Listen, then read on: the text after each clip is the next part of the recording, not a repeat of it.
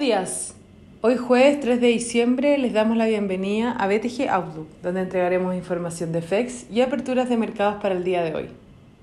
El tipo de cambio abre en 754, a la baja con respecto al cierre de ayer. Las bolsas globales trazan sin grandes variaciones luego de que Estados Unidos alcanzara ayer nuevos máximos históricos por segundo día consecutivo. Los futuros del Standard Poor's 500 retroceden levemente, mientras que los del Nasdaq avanzan. Europa retrocede un 0,08% y Asia cerró mayormente positivo con el Nikkei en un más 0.03% y el Hang Seng en un más 0.74%. El oro sube un más 0.87%, mientras que el cobre retrocede levemente, pero continúa transando en máximos de los últimos 7 días. El petróleo cae en un menos 0,8%, prueba la reunión de la OPEC el día de hoy, en donde se discutirá aplazar los aumentos de producción programados desde el próximo mes.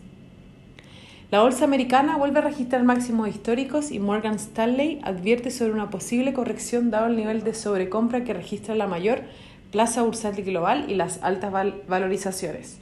Sin embargo, refuerza que caídas serían oportunidades de compra y destaca como uno de los principales riesgos el reciente alza en la tasa del bono al tesoro que se acerca al 1% ante la posibilidad de mayores estímulos y positivas noticias de vacunas. En cuanto al virus, Estados Unidos registra el día con la mayor cantidad de muertes, alcanzando los 2.700 y las hospitalizaciones superaron los 100.000 por primera vez. Alemania extendió las medidas de confinamiento parcial hasta el 10 de enero. Hoy en Estados Unidos se conocerán las peticiones iniciales de desempleo de la semana pasada, que se espera hayan disminuido a 775.000, desde 778.000 de la semana pasada. El dato es notoriamente volátil durante los festivos, por lo que se espera que el número no sea igual de confiable.